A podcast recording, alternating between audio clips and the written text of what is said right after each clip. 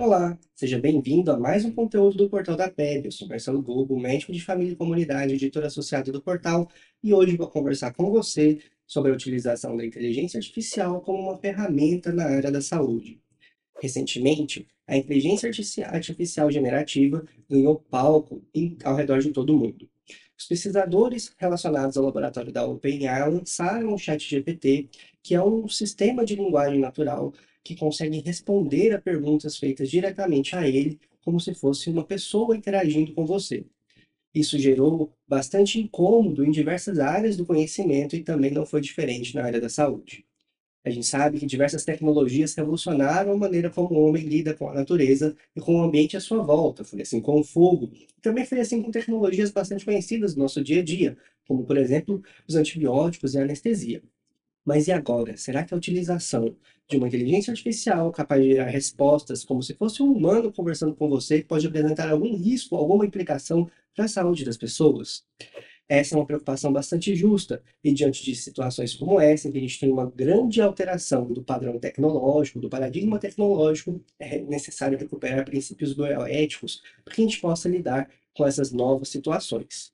Pensando nisso, cientistas tentaram entender como que isso pode lidar, pode interferir na, no cotidiano ou na expectativa das pessoas em relação à utilização de serviços de saúde. Esse assunto ganhou tanta visibilidade que nos últimos meses várias publicações começaram a ser feitas em periódicos científicos falando sobre os perigos e sobre as possibilidades de utilização da inteligência artificial como utilizada no chat GPT para a área da saúde. Só nas últimas semanas, três artigos saíram em relação a isso no jornal americano de medicina, o JAMA. O que a gente percebeu nesses estudos é que uma tônica é bastante forte. As possibilidades de uso da inteligência artificial são muitas, mas as responsabilidades e os cuidados também precisam ser igualmente elencados e avaliados com bastante critério. Um dos estudos tentou entender se o ChatGPT era capaz de prover respostas relacionadas à área de oftalmologia, bastante especificamente para a obtenção da prova de título. Então, a tecnologia foi provocada a responder as perguntas que eram ofertadas aos residentes para a obtenção da sua prova de título. Em 50% dos casos, mais ou menos, o ChatGPT retornou respostas corretas. A maior parte das vezes, as respostas eram mais corretas quando elas lidavam com campos mais gerais do conhecimento médico. Além disso, a gente consegue perceber que as perguntas que eram de modo textual, perguntas abertas, eram melhor respondidas do que aquelas relacionadas a questões de múltipla escolha. Isso se dá pela maneira como o chat GPT funciona, como um repositório de informações e que a partir das perguntas ele vai sendo treinado a poder responder da melhor maneira possível ou da maneira mais natural. A questão é que nem sempre a maneira mais natural é a correta e alguns perigos podem acontecer, como por exemplo a, a, a ocorrência de alucinações, que acontece quando o chat GPT começa a responder perguntas de modo inusitado associando informações que são incorretas e produzindo novas informações que são distorções da realidade, o que pode expor pessoas a bastantes riscos quando a gente está falando na área da saúde. Pensando nisso, outros estudos foram feitos, um deles com crianças, avaliando as orientações pós-operatórias depois de uma cirurgia otorrinolaringológica em relação a como a gente pode fazer as orientações de pós-operatório. Dois grupos foram avaliados de respostas, informações que eram obtidas através do Google e informações que eram obtidas através do ChatGPT.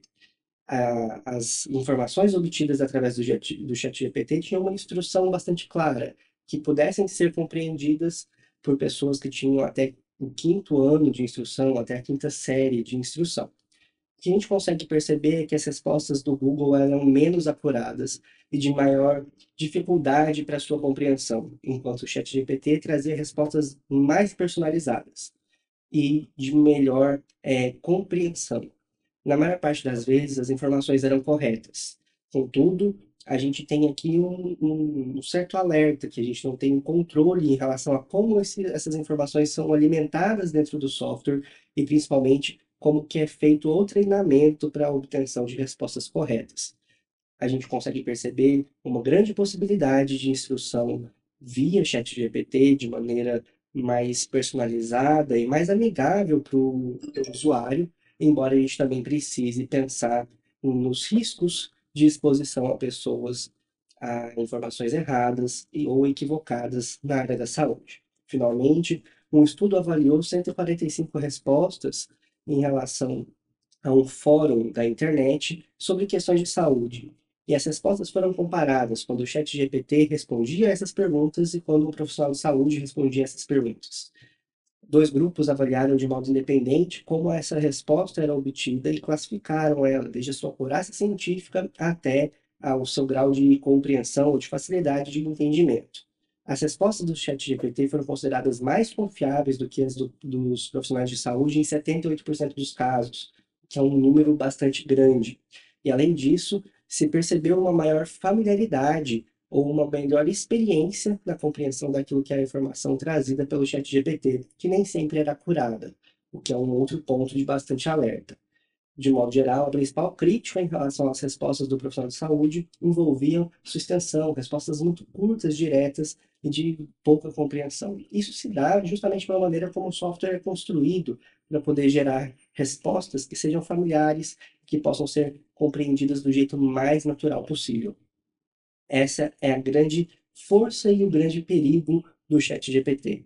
E você aí que está nos ouvindo não deixe de avisar os seus pacientes em relação aos riscos de se obter informações de saúde a partir dessa fonte, uma vez que ela não é acurada, a gente não tem as informações é, completas a respeito de como as informações ali, ou os conhecimentos ali, são gerados e treinados.